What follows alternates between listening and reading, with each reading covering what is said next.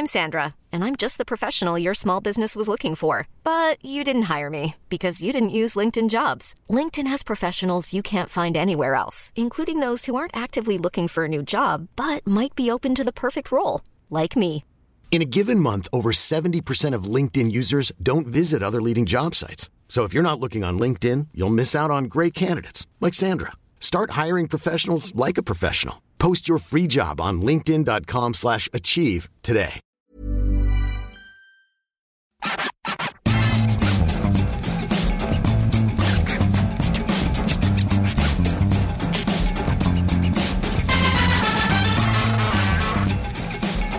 Salut à tous, bienvenue dans ce FC Stream Team du dimanche soir ou même de la nuit. L'équipe de France a remporté la Ligue des Nations à Milan. Encore une fois, une équipe de France renversante qui était menée 1-0 par l'Espagne, dont le fil était très ténu, on sentait que ça allait casser. Et puis il s'est passé bah, ce qui s'est un peu passé face à la Belgique. À l'orgueil, les Bleus ont renversé, et au talent, faut quand même le dire, ont renversé la situation. Et Martin, eh ben, voilà un titre de plus dans l'escarcelle des Bleus. Il manque le gros titre du mois de juillet, mais bon, il y a celui-là. C'est une consolante et ça dit un peu quelque chose de cette équipe de France qui a un peu repris le fil de son histoire. Oui, et puis c'est toujours bien de finir avec une pluie de confettis, euh, des joueurs qui posent avec le trophée. C'est des scènes, alors qui ne deviennent pas habituelles parce que ça, ça date d'il y a trois ans, mais on a eu l'impression, en tout cas dans le folklore, de revivre, euh, de revivre un bon souvenir. Après, c'est sûr que la Ligue des Nations, c'est ni une Coupe du Monde ni un Euro, mais c'est vrai que ça réenclenche une dynamique. Et de ce point de vue-là, je pense que c'est ce qu'il y a de plus important euh, ce dimanche, au-delà du trophée, c'est cette dynamique. Mais, euh, mais Maxime, on va peut-être revenir sur le match d'ailleurs. Ouais, parce que, mais et en plus, que n'aurait-on pas dit si l'équipe de France avait perdu ce soir ou vrai. jeudi? On sait vrai. ce qui serait sorti, donc il faut pas faire, la fine bouche, non, c'est un titre, l'équipe de France avait une mission, il y avait quatre équipes de très très haut niveau, l'équipe de France a gagné. Donc c'est plutôt une bonne chose, on va revenir évidemment sur le match, on va discuter de différents aspects. Le premier sera de savoir qui est le MVP de ce match-là, qui est le meilleur joueur de ce match-là. On a deux avis qui divergent, mais en gros, c'est caviar ou foie gras. C'est soit Pogba, soit euh, Benzema. Donc vous voyez, le choix est quand même. Bon, Et, on élargira sur le peut-être sur le MVP du tournoi de l'équipe de France. Ça pourrait être drôle, ça aussi, Maxime. Je Oui. te prends un brut pour point parce qu'on n'en avait pas du Ouais, tout on parlé. n'avait pas parlé. Mais, Maxime, ça fait cinq ans qu'on fait cette émission et tu sais que dans les vieux couples, il faut surprendre. Et j'aime ça. Et ça, ça, a Voilà. bien, ça a bien marché. Là. Pour le coup, ça a très bien Voilà. marché. On parlera aussi du deuxième but. On va décrypter un peu le deuxième but de Mbappé parce qu'il y a beaucoup de monde, et même nous les premiers sur le coup, qui n'avons pas forcément compris, qui nous sommes demandé ce qui s'est passé. On vous expliquera ce qui s'est passé et aussi on reviendra sur le côté bah, est-ce que le but était valable, on va dire au moins dans l'esprit, parce qu'à la lettre, a priori, c'était bien valable. Et enfin, on tirera évidemment les enseignements de cette Ligue des Nations, de la valeur de ce titre et forcément des principaux enseignements de cette victoire, trois mois après la déconvenue de Bucarest face à la Suisse et à un peu moins de 14 mois de la Coupe du Monde au Qatar. Une Coupe du Monde euh, qui devrait bientôt se dessiner pour les Bleus, puisque normalement une prochaine victoire face au Kazakhstan le mois prochain, et ce sera dans l'avion pour le Qatar, donc on parlera tout ça. Mais on va commencer évidemment par le MVP de ce match. Qui est le meilleur joueur de ce match, Martin? On en a choisi deux. Est-ce que c'est Pogba? Est-ce que c'est Benzema? À toi l'honneur, tu es à Milan.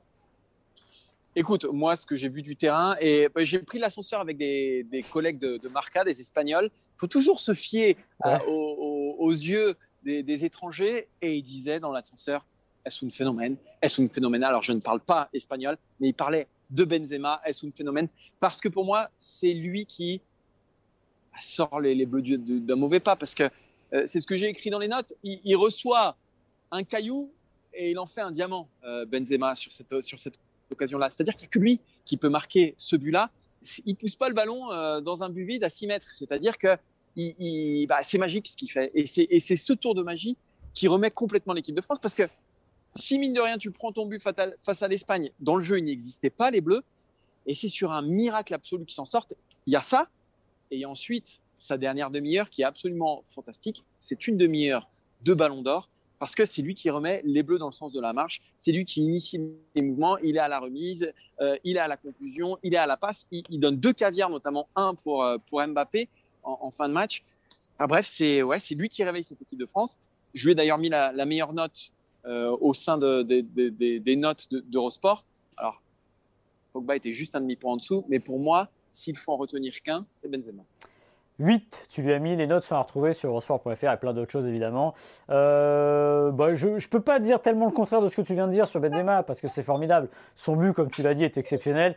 Il, y a le coup de massue et juste derrière, il redonne l'espoir avec cette frappe incroyable. Il n'y a personne dans l'axe. Il dit je vais y aller, je vais la mettre. Et comme tu l'avais euh, noté, j'ai vu sur tes tweets qu'il avait été plutôt à l'aise à l'échauffement euh, dans l'exercice. Ah, ça c'est incroyable. Alors j'aimerais juste revenir là-dessus parce que c'est, j'ai jamais vu un, entraînement comme ça. C'est-à-dire qu'il a tenté 11 fois il a mis 9 buts petit filet avec Costil, mais qui ne pouvait rien faire, qui ne touchait même pas le ballon. C'est, je, n'ai jamais vu ça. Et c'est vrai que ça m'a marqué. Et il met le même, exactement le même au match. C'est quand même rigolo. Alors que Unai Simon l'a touché, mais bon, il était un peu trop juste. Euh, moi, j'ai envie de mettre en lumière un certain Paul Pogba qui m'a ébloui, non pas par. Euh, pas seulement parce qu'il a fait ballon au pied, mais par tout ce qu'il a fait qui se voyait parfois moins et par ses coups de gueule. Parce qu'à un moment, celui qui a mis des coups de pied au cul aux autres, c'est lui. Il y a cette scène euh, terrible pour euh, Benjamin Pavard. D'ailleurs, Benjamin ah. Pavard en a pris plein la poire ce soir.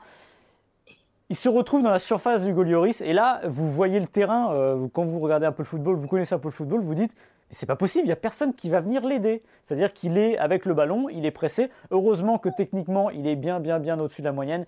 Il finit par s'en sortir. Et là, il pousse une gueulante sur Pavard, qui a dû avoir les oreilles qui ont sifflé, qui doivent encore siffler maintenant. Et ce que j'ai bien aimé, c'est le Pogba que, j'aime comme ça, c'est-à-dire que à un moment, c'est devenu un chien enragé. C'est-à-dire qu'il y allait dans tous les sens, il mettait des coups, entre guillemets, il y allait, ouais, vraiment, franchement. Il remontait le ballon, il jouait et euh, il donnait de la voix. Donc, moi, c'est le leader que j'aime dans Pogba. C'est le leader vocal euh, qu'il est devenu autour de la Coupe du Monde 2018, euh, pendant cette Coupe du Monde. Et on, on l'a déjà dit ici, il finira avec le brassard, c'est pas possible autrement. Voilà, c'est le vrai leader vocal. Euh, vous êtes dans une situation compliquée, et eh ben il fait le boulot. Et ce que j'ai bien aimé aussi en première période, c'est que dans ce euh, schéma-là, il s'est retrouvé quasiment à faire de l'individuel sur Gavi et on le voyait concentré sur le terrain, à reculer, à faire attention. Pogba, c'est une star. C'est pas un joueur de devoir, même s'il est toujours hybride. Eh ben, il a fait tout ça euh, très bien. Et c'est grâce à ça que euh, l'équipe de France, pour moi, s'en sort aussi parce que il a fait de son mieux et il a poussé un peu la gueulante quand il fallait. Et je trouve que s'il n'a pas eu le geste décisif euh, qu'il a eu notamment à l'Euro sur ses longues passes, sur ses passes décisives sur Benzema, il était là, il a fait le job. Il, est quand même à l'origine du premier but. Hein. C'est lui, euh, par sa sortie de balle, qui, lance le premier but. Là où je suis pas d'accord avec toi, c'est que sa première mi-temps sur euh, Gavi, moi je l'ai trouvé un petit peu en difficulté. Et d'ailleurs, ils ont vite permuté avec Chouameni. Ouais, Chouameni a pris, a, pris Gavi. Euh, voilà, moi en première mi-temps, j'ai cette petite réserve là, mais après c'est vrai que son match est, monstrueux. Alors pour nous réconcilier, Maxime, moi le, le, MVP du tournoi pour moi c'est Karim Benzema parce que c'est celui qui a été le plus complet sur les deux matchs et c'est un des rares qui a maintenu un niveau très haut sur les deux matchs. En revanche, s'il faut un MVP pour cette saison de l'équipe de France, pour cette année 2021, je le donne sans aucune euh, hésitation à Paul Pogba. Voilà. Donc c'est voilà, c'est quasiment les deux hommes forts de l'équipe de France depuis l'Euro, hein, ces deux-là. Ouais, et pour revenir sur le match, comme tu dis, c'était compliqué, mais ce que j'ai bien aimé, c'est son application. On le voyait, on le regardait, il suivait euh, Gavi, tout ça. évidemment, c'était c'est un dans un système nouveau et surtout, il se retrouvait face à un autre problème que les Bleus avaient rarement, c'est-à-dire avoir une équipe en face qui monopolise le ballon et qui va tout faire pour les, les, mettre euh, à mal dans cette situation-là. Et je trouve qu'il s'est appliqué à faire ça. Et des fois, on se demande l'appétit de ces joueurs-là, de ce talent-là. Et ben, il a essayé de le faire. Et c'est pour ça que j'ai bien aimé. Et la révolte derrière qui était formidable. Euh, sur le MVP du tournoi, bah, c'est assez difficile. Euh, mais je pense que je mettrai aussi euh, Karim Benzema parce que c'est peut-être moins spectaculaire ce qu'il fait, notamment contre la Belgique, que Mbappé, c'est-à-dire sur la progression sur le ballon, sur toute l'étendue du match. Mais n'empêche qu'à chaque fois, c'est lui qui sonne la révolte. avec des buts exceptionnels. Avec des buts exceptionnels. Le premier, c'est un but d'avant-centre avec une, une photo. Je ne sais pas si vous avez vu la photo. Il est au milieu de cinq euh, Belges. Ça m'a fait penser à une fameuse photo, si vous la retrouvez. Allez taper sur, euh, sur Google Maradona Belgique en 86. Une photo où Maradona est tout seul entouré de Belges. Et bien là, c'était un peu la même chose. Et évidemment, cette frappe du gauche. Et puis ce soir, ce but euh, dans un autre style venu de nulle part, qui est exceptionnel. Et à chaque fois, il sonne la révolte. Il remet l'équipe de France dans le bon sens. Et je rajouterai un geste aussi important parce que c'est aussi grâce à lui que euh, se pose la question de Mbappé, MVP, etc. Et bien, le penalty, voilà, il lui file le ballon contre euh, la Belgique. Il n'est pas obligé de le faire, mais il le fait. Et c'est un geste ultra important parce que là, il dit à, Mbappé, écoute gamin, j'ai confiance en toi. Ton penalty, en gros, ce qu'il dit, c'est que c'est oublié contre la Suisse. Vas-y, va le tirer. Et si tu le mets, c'est 100%, c'est gagnant. Il l'a fait. Donc, euh, oui, Benzema sort hyper grandi. Et euh, enfin, il faudra quand même un jour, euh, on écrira peut-être un livre là-dessus, que le 1er mai, Benzema est encore un mirage. C'est même pas une possibilité en équipe de France. Voilà. Et ce qui se trouve qu'à l'Euro, il fait le job, ça se passe pas bien, mais il met ses 4 buts. Et pendant ce tournoi-là, bah, il fait aussi mieux que le job. Donc c'est quand même une sacrée, euh, sacrée pirouette, un sacré clin d'œil de l'histoire. Et c'est toujours un, trio qui se construit parce que, alors ce soir, c'était pas un, match pour ce trio-là parce qu'ils savaient qu'ils n'allaient pas beaucoup toucher le ballon. Mais n'empêche qu'il y a tellement encore à faire. Si un jour ça marche à plein régime dans les plus beaux rêves de Deschamps, il y aura un trio incroyable. Mais encore une fois, euh, chapeau Benzema pour le coup. Et si on m'avait dit que cette Ligue des Nations se terminerait par un hommage vibrant, vraiment vibrant de Didier Deschamps envers Karim Benzema euh, en avril dernier, je pense que j'étais prêt à hypothéquer ma maison hein, et ma famille. Et bah, heureusement que je ne l'ai pas fait, parce qu'aujourd'hui, euh, bah, je serais sans domicile fixe, tout simplement. non, mais... tu, serais, tu, serais, à Milan, tu te mettrais sous les, euh, sous les colonnes ouais. Sous Siro, là, il y a, ouais, ouais, bah là, il y a une belle hauteur sous plafond. Hein. Là, il y a une belle hauteur sous plafond. Je sais pas combien de mètres carrés, mais par contre, en chauffage, ça doit coûter cher, d'autant que là, on se gèle les meules. Voilà, on passe au deuxième sujet, Maxime, et peut-être sur le, ah, peut-être quand même sur le tournant de cette, de cette rencontre. On va revenir évidemment sur euh, le but de Kylian Mbappé, Kylian Mbappé qui est hors jeu sur la passe euh, sur décisive de, de Théo Hernandez, mais l'arbitre de la rencontre estime que le tac d'Eric Garcia finalement remet en jeu Kylian Mbappé parce qu'il touche le ballon. Il estime que c'est un acte délibéré, donc ça remet Euh, Mbappé en jeu selon la loi 11 du, jeu. C'est comme ça, c'est comme ça qu'a été interprétée cette action-là. C'est pour ça que le VAR a validé ce but. C'est pour ça aussi que l'équipe de France remporte ce trophée, euh, cette Ligue des Nations. C'est ce qui a fait basculer à la rencontre. Et Maxime, toi comme moi, là, on est d'accord, c'est dur pour l'Espagne. Oui, c'est dur pour l'Espagne. Alors tant mieux, tant mieux pour l'équipe de France. Euh, on ne boude pas notre plaisir d'avoir ce but de Mbappé. D'ailleurs, il faudra parler de la finition de Mbappé. C'est plutôt pas mal aussi parce qu'il est à l'arrêt, euh, il sort ce passement de jambe et va la mettre du pied gauche alors qu'il a l'arrêt total face au gardien. Donc ça, plutôt pas mal. Mais après, Ouais, alors il y a c'est toujours pareil, il y a l'esprit et la lettre, ça me fait penser à la règle euh, pour les mains maintenant. On siffle une main, c'est automatique. On automatise tout sans euh, chercher à comprendre parce qu'on se disait que finalement, si on automatise, ce sera plus simple. Or, on voit que c'est pas trop dans l'esprit du jeu parce que finalement, vous prenez l'action au moment où le ballon part, Mbappé est hors jeu. Et au moment où euh, Garcia le remet en jeu, c'est à l'arrivée du ballon. Donc si l'arbitre sur le côté lève le drapeau tout de suite, parce que normalement ça se juge au moment où le ballon quitte le pied euh, du passeur, eh ben, il y a hors-jeu, on ne se pose pas la question. Si maintenant on commence à euh, dicter cette loi-là au moment où le ballon arrive et qu'il faut attendre deux heures après, c'est pas trop juste. Encore une fois, tant mieux pour l'équipe de France. voilà, mais dans, dans l'esprit, je trouve que c'est moyen. Surtout que Garcia, qu'est-ce qu'il fait? Il n'y a pas il tente d'intercepter le ballon. Alors évidemment, ce qui est délibéré, c'est le tacle. Parce que c'est un réflexe de. Oui, mais, mais il a pas. remet pas le mais voilà, mais il remet pas le ballon sur euh, sur Mbappé. Ah, voilà, donc c'est aberrant. C'est pas une passe, c'est pas une passe en retrait. Hmm. Euh, si ah si, euh, si Eric Garcia fait une passe en retrait à son gardien, pour le coup vraiment intentionnel et qui se fait piéger par Mbappé, il a dit ok, il y a pas de souci. C'est là, c'est un tacle, c'est-à-dire qu'il se jette quelque part. C'est un peu à la desperado pour essayer d'intercepter de, de, de, ou de, freiner la course du ballon moi, je trouve ça très dur euh, d'estimer qu'ils remettent délibérément Mbappé, euh, Mbappé en jeu. Pour moi, c'est pour moi c'est là que le bas blesse.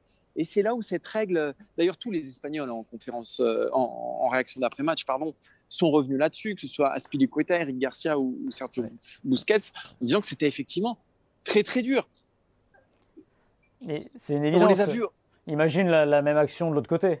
Évidemment, évidemment. Et, en plus, il y a une autre action laquelle, dont, je voulais parler, c'est cette main de, Jules Koundé où là aussi, si on, on, applique bêtement euh, le règlement, comme tu le disais tout à l'heure, bah, finalement, la main elle est décollée du corps, il y a pénalty pour l'Espagne. Donc pourquoi ce qui s'applique à la France ne s'applique pas à l'Espagne? Et d'ailleurs, cette main de Koundé, je ne sais pas si vous vous rappelez le troisième match des Bleus à l'Euro, c'est la même, c'est le même joueur, et là, c'est sifflé contre l'équipe de France. Donc à un moment donné, moi je comprends que les Espagnols se sentent complètement floués, se sentent arnaquer, le mot est peut-être un, peu, un, peu, un peu grand, mais c'est vrai, euh, c'est vrai que je ne comprends pas comment l'équipe de France a pu gagner ce match sur ces deux décisions-là, parce qu'il n'y en a pas qu'une, il y en a finalement deux. mais ce qui, de toute façon, c'est à l'essence même du VAR et de, l'arbitrage vidéo, c'est qu'on a voulu euh, régler des problèmes qui n'existaient pas forcément et de se dire que bah, finalement, comme c'est la vidéo qui va décider, ce sera réglé. Le problème, c'est qu'il y a toujours un homme qui décide derrière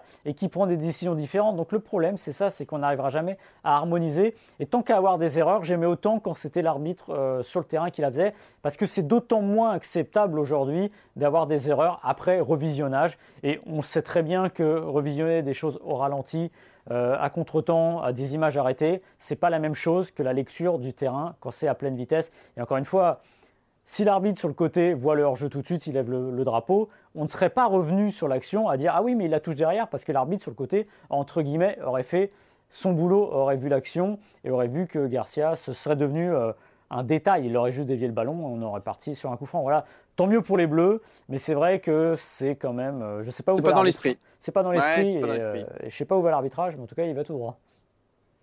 On est bien d'accord, Maxime. On, va terminer cette, émission en parlant bah, finalement de, ce qu'on en tire de cette euh, Ligue des Nations. Ce n'est que la Ligue des Nations, hein, on le répète, c'est un trophée, on le répète aussi. Euh, quelques mois après l'Euro, euh, ça fait combien? Ça fait trois mois après l'Euro? Quatre mois après l'Euro? Trois mois. après l'Euro, à 14 mois de la Coupe du Monde au Qatar.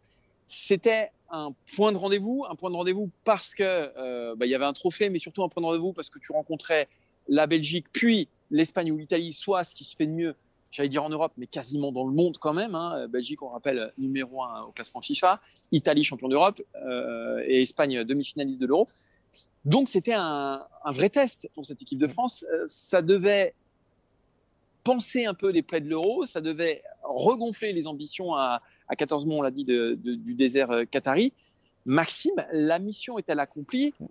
Forcément. Oui, bah, elle est accomplie. C'est une équipe quand même, l'équipe de Didier Deschamps, et même lui, qui vit par et pour le résultat. Euh, pour ceux qui ont aimé ce qu'a fait l'Espagne et qui dit oui, ça va grandir, bah oui, très bien.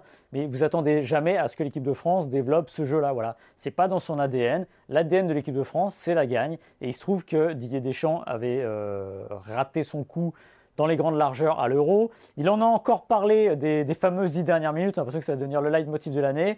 Mais n'empêche que on pourrait lui rétorquer que si les dix dernières minutes de la Suisse ont été surréalistes, les dix minutes euh, au milieu ah de la Belgique sont surréalistes et les, les 2-3 minutes barre, but espagnol, frappe de Benzema le sont aussi. Donc finalement, c'est le football. Et euh, des fois, ça va dans un sens ou dans l'autre. Et il se trouve que quand même, ça va très souvent dans le sens de l'équipe de France. Didier Deschamps a-t-il trouvé un système avec ce 3-4-3 je dirais oui, mais je pense qu'il va repartir avec ça euh, contre le Kazakhstan. Mais n'empêche qu'il y a deux choses pour moi. C'est que les pistons, c'est toujours pas réglé. C'est toujours un problème. Et surtout à droite, où Pavard On le disait déjà pendant la Coupe du Monde, c'était le point faible. Il est perdu. Donc il faudra trouver autre chose. autre chose aussi avec la défense à 3. Avec un Varane, il est blessé, mais il était quand même pas formidable avant. Et surtout qu'on a beaucoup euh, parlé du réservoir de défenseurs centraux en équipe de France. Voilà. Je pense que le réservoir de défenseurs centraux, il n'est pas aussi profond que ce qu'on pense. Parce que Upamecano, euh, encore une fois, c'est compliqué. Euh, l'anglais, bah, ça n'existe plus en ce moment. Donc on, ne sait pas très bien où ça va. Euh, Kimpembe était moins bien ces derniers temps. On a essayé Lucas, ça n'a pas forcément bien marché ça reste non, c'est Koundé. Koundé, c'est la très bonne nouvelle. Koundé, c'est la très bonne nouvelle. Voilà, il a joué à son poste et on a vu qu'il avait le niveau international. Donc peut-être que Koundé, c'est une solution, mais il y a quand même encore beaucoup de points d'interrogation dans cette défense-là qu'il faudra lever. Mais si je devais euh, euh, terminer sur un, enseignement qui est majeur, parce que vous avez beau mettre le système que vous voulez, vous faites ce que vous voulez, du 4-3-3, du 3-4-3, ce que vous voulez, 4-2-3-1 c'est les mecs sur le terrain. Et là, on a vu que cette équipe a encore faim et qu'elle a un orgueil qui est encore, je pense, démesuré. Et elle fonctionne à ça, tout simplement. C'est toujours un poncif que j'aime pas tellement, le refus de la défaite, parce que je trouve que c'est un peu une connerie. Personne n'aime ça. Mais eux, quand même, ils ont quelque chose de particulier avec ça. Et on l'a vu. Et de voir comment le match a basculé à l'heure de jeu après le but de Benzema, c'est presque caricatural, c'est-à-dire que le match a complètement vrillé, l'Espagne bah, était plutôt paumée, et l'équipe de France a mis ce qu'elle avait de mieux sur le terrain, c'est-à-dire ses tripes et son orgueil. Et c'est ça qui est euh, très intéressant, et je pense que Didier Deschamps, simplement, grâce à ça, il a gagné presque 14 mois de tranquillité, parce que quoi qu'il arrive maintenant, Kazakhstan, a priori, ça se qualifie. Il y aura des matchs amicaux derrière. Donc l'équipe de France est peinarde jusqu'au euh, mondial et surtout Didier Deschamps. Moi, pour moi, ce que ça nous a rappelé, c'est ce que tu dis, hein, c'est que c'est des champions. Tout simplement, c'est des champions. Et quand tu vois les grands joueurs de cette euh, Ligue des Nations, Mbappé, Benzema, Pogba, Lloris, voilà, c'est des champions. Griezmann un peu, un peu en retrait, mais ce sont des vrais champions. Il n'y a, pas d'autre mot on parle souvent de cette équipe comme euh, voilà, on a, on a les, meilleurs joueurs du monde, mais pas le meilleur collectif, etc. On a les meilleurs joueurs du monde et ils le prouvent, ils l'ont montré pendant, pendant une semaine en Italie. Ils ont montré qu'ils étaient l'équipe de France, comme, euh, comme dit euh, Paul Pogba. Et pour moi, c'est ça l'enseignement majeur principal qu'il faut tirer de, ces quelques jours, parce que parce que l'euro bah, nous avait fait douter, et, nous deux les premiers, Maxime, on s'était dit, voilà, cette équipe, euh, où est-ce qu'elle va? Ils sont perdus. Euh, euh, il n'y a, a, pas de confiance. Il y a peut-être aussi entre, les mecs, il y a peut-être quelque chose qui ne se fait pas, une alchimie qui, qui ne prend pas une, mayonnaise qui, ne monte pas. Et eux nous répétaient non, mais attendez, nous on a la confiance, il n'y a pas de souci, on est des grands joueurs, ça va finir par marcher, ça va finir par arriver. C'est ce que répétait tout le temps Benzema quand on l'interrogeait sur Griezmann et Mbappé, pourquoi ça marche pas. Il répétait ça comme un mantra. Et, il nous disait non, mais la confiance, on n'a pas perdu la confiance, les gars. On, sait ce qu'on... Et là, que ce soit ici à San Siro ou à Turin, c'est ce qu'ils ont prouvé. C'est-à-dire qu'effectivement, effectivement, c'est imparfait. Et c'est vraiment imparfait parce qu'ils ont vraiment souffert. Belgique, ils ont vraiment souffert. Espagne, ils ont vraiment souffert. Et, tous, on s'est posé la question dans ces matchs-là, comment ils vont s'en sortir? Tous, on s'est posé cette question, mais pas eux. Parce que eux, ils sont animés de quelque chose en plus alors ça se passe soit dans le vestiaire, ça se passe soit sur la gueulante de Pogba à Pavard, ça se passe sur la, frappe de Martien de, de, Benzema, ça se passe sur les passements de jambes d'Mbappé qui offrent des ballons incroyables à, à Griezmann. Mais il y a ces moments de magie que eux seuls sont capables d'accomplir, mais aussi parce qu'ils ont cette conviction ancrée en eux. Et donc ils nous ont juste prouvé bah, qu'on avait tort de douter. Voilà, ils l'ont prouvé. Et pour moi, c'est alors au-delà du trophée, etc. Ça se nourrit de victoire, la vitamine du trophée, et tout ce que nous ce que nous serait une Didier Deschamps. Mais moi, pour moi, c'est surtout ça qu'il faut tenir. Mais de toute façon, euh, au fond, ce sens du combat et du, sacrifice, il ne l'avait pas vraiment perdu. Parce qu'on va revenir sur l'euro. Euh, contre l'Allemagne, ils l'ont euh, parfaitement. Contre, le contre la Hongrie et le Portugal, je pense qu'ils sont juste pas bons, mauvais même. Cramés, et puis cramés. Et contre la Suisse, bah, finalement, ce moment où ils se retrouvent à, à 3-1, qui vont lâcher les pédales. Et c'est pas tant de dire que les gars n'ont pas combattu, c'est presque qu'ils sont dans une situation confortable et c'est là où ils perdent les pédales. Donc ça, finalement, ils ne l'avaient pas perdu et cette Ligue des Nations a permis de, retrouver ça. Alors est-ce qu'on peut se dire que les 10 minutes contre la Suisse, si elles n'avaient pas existé, l'équipe de France aurait-elle gagné l'euro? Je ne suis pas certain parce que les, événements étaient trop contraires et il y avait des équipes qui avaient un meilleur, euh, comme bah, l'Italie tout simplement, qui était dans un meilleur momentum et qui avait le vent dans le dos. Donc je pense que ça n'aurait rien changé. Mais encore une fois, cette Ligue des Nations aura servi à voir ça, que l'équipe de France, déjà contre les grosses équipes, ne perd toujours pas. Et une stat intéressante, euh, sur les huit derniers matchs, ils sont menés sept fois les Français. Ils perdent pas. Mais alors moi, ce qui m'agace avec eux, par contre, et on l'a vu face à la Suisse en 3-1, à 3-1, non, c'est que c'est une équipe qui n'aime pas le confort. Ah oui. Et c'est un peu le, la face obscure de cette équipe-là. C'est-à-dire qu'elle a besoin d'être bousculée, c'est vrai. Et quand elle est dans quelque chose, et c'est pour ça qu'elle a eu du mal, par exemple, à la rentrée euh, face à des équipes qui, qui, mm. qui, ne, qui, ne, valaient rien d'un point de vue international, c'est qu'il faut qu'il y ait l'odeur des grands matchs ou de la compète, voilà, et qu'il faut aussi qu'il soit, qu'il soit ballotté. Euh, et, la Suisse, pour ça, c'est le meilleur exemple. Tu es à 3-1, tu te relâches, tu as Pogba qui vient de mettre sa mine intersidérale dans la lucarne, et quelque part, ils se disent c'est bon, on est en quart. Et c'est une équipe qui n'aime pas le confort. Et moi, c'est ce que je reprocherai encore à Didier Deschamps. Didier Deschamps, il doit trouver cette solution-là, cette clé-là. Parce que Coupe du Monde, euh, est-ce que ça passera tout le temps comme ça, par euh, une espèce de maestria comme ça? Peut-être. Peut-être. Mais peut-être pas. Je pense que ça sera jamais une équipe de confort. Voilà. C'est vraiment son ADN. Et encore une fois, euh, ce soir, c'est intéressant.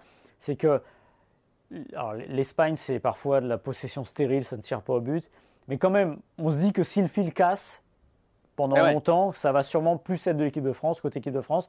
Et puis finalement, c'est là où ça arrive. Alors évidemment, il y a cette frappe sur la barre. Mais n'empêche que quand l'Espagne ouvre le score, on se dit pas que c'est immérité. Voilà. Simplement parce qu'ils ont moins le ballon et qu'ils n'en font pas grand-chose. C'est quand même le néant offensif pendant très longtemps, ce match-là.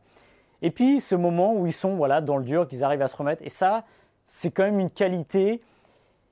Et à défaut d'imaginer qu'un jour cette équipe change sous Didier Deschamps, devienne une équipe, euh, comme tu dis, de confort et qui sache euh, imposer son jeu d'une certaine manière, bah, faut au moins qu'elle ne perde pas ça. Et je pense que tant qu'elle ne perdra pas ça, elle pourra y croire. Ça ne veut pas dire qu'elle y arrivera, parce qu'on l'a vu euh, à l'Euro, bah, ça s'est pas bien terminé. Mais n'empêche que tant qu'elle a ça, on peut se dire que les gars ont quelque chose. Et, souviens-toi, euh, l'Euro, la fin de la Suisse, l'énervement de Pogba, c'est aussi ça. Mais c'est le côté obscur, là, finalement. C'est que les gars s'énervent d'une certaine manière, mais ils ont toujours cette rage de dire on a faim, on veut y aller. Ce sont des joueurs, il faut le rappeler, c'est quand même une équipe qui est assez jeune aussi, globalement. À part évidemment euh, Benzema, mais lui, il a cette faim d'une autre manière, puisque lui, il a loupé 5 ans en équipe de France. Donc voilà, donc je pense que tant qu'ils auront ça, ça ira, mais il faudra que maintenir ça. Et je pense que bah, y a, la Coupe du Monde, c'est dans 14 mois. Il bah, faut espérer que ça maintiendra jusque-là.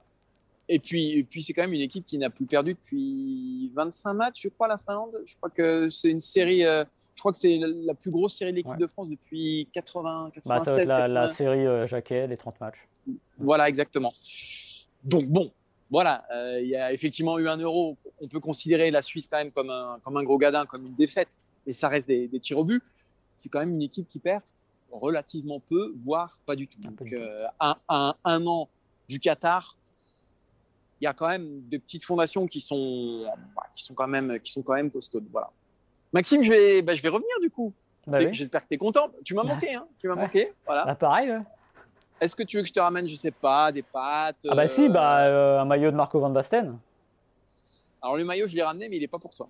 Ah. Je suis désolé. Ouais, je suis désolé. Je suis désolé. J'ai pas trouvé un, un maillot qui te, qui te, sublimerait. Tu vois, il y avait que des petits maillots un peu, un peu, un peu ah dégueulasses. Et toi, je. Ouais, Moi, c'est seulement le, le, Marco Van Basten avec le, le sponsor Mediolanum. Sinon, ah, je l'ai pas trouvé celui-ci. C'est pas la peine. Il y avait Ibrahimovic, mais je ne suis pas sûr que ça t'aurait fait plaisir. Bah, Ibrahimovic, c'est le type euh, qui est le, le, quart de Van Basten, c'est ça à peu près? Je te laisse. Je te laisse seul juge de tes propos. je ne rentrerai pas dans ce débat. Je, les assumerai. Exactement. Et eh ben, et eh ben, hâte de se retrouver, Maxime. Ah bah, bon voyage. Euh, merci, euh, merci à Adrien aussi pour la, pour la, réalisation exceptionnelle de, cette, de ce nouveau numéro de la Stream Team. La Stream Team, du coup, n'est plus en quotidienne, mais revient en hebdo à partir de vendredi prochain. Ça, exactement. Voilà.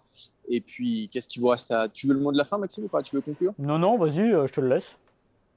Bah, ciao, ciao tutti. Et, puis c'est tout ce que je sais dire en bah, italien. donc, euh, donc, euh, donc, voilà. Commencez à, à sentir la fatiga? Ah ouais, bien la, fatiga là, ouais, le, gros dodo là bientôt, parce que là, je sais pas si vous voyez mes cernas là, mais heureusement que c'est un podcast.